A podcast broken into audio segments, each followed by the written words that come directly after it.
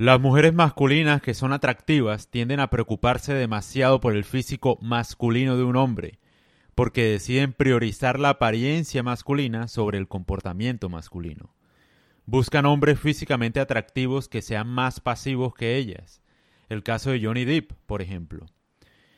En el fondo, una mujer masculina sabe que nunca podrá encontrar un hombre que sea compatible con su energía porque son insoportables.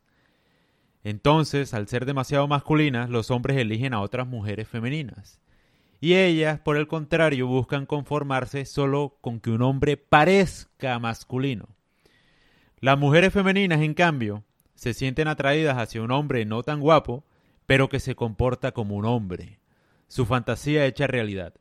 Si ves a una mujer hermosa con un hombre feo, es porque ese hombre es más macho que los guapos. O sea, básicamente lo que hacen este tipo de mujeres es fingir ante el mundo que son femeninas porque son atractivas. Por eso mencioné el caso de Johnny Depp. Y buscan un hombre que parezca macho, o sea, que te disimule, que, se note, que la barba, que, no sé, que el tatuaje, que, que se vea como hombre, pero para fingir, ¿sí me entiendes? Como para darle al mundo la idea de que ellas son femeninas, que ellas son delicadas. Sabemos que no es así. Entonces, como ellas no pueden atraer a un hombre de verdad, les toca conformarse con un hombre que parezca hombre. O sea, que dé la impresión de ser masculino. Y por eso eligen, digamos, o valoran mucho el atractivo físico masculino.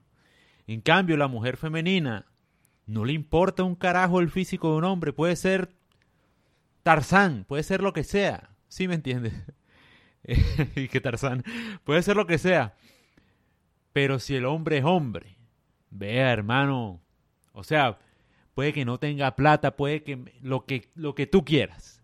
Pero si es hombre, nada que hacer, ella lo va a preferir y la gente va a decir, pero ¿qué hace esa mujer tan bella al lado de ese man que parece lo que sea? Pobre, sin plata, feo.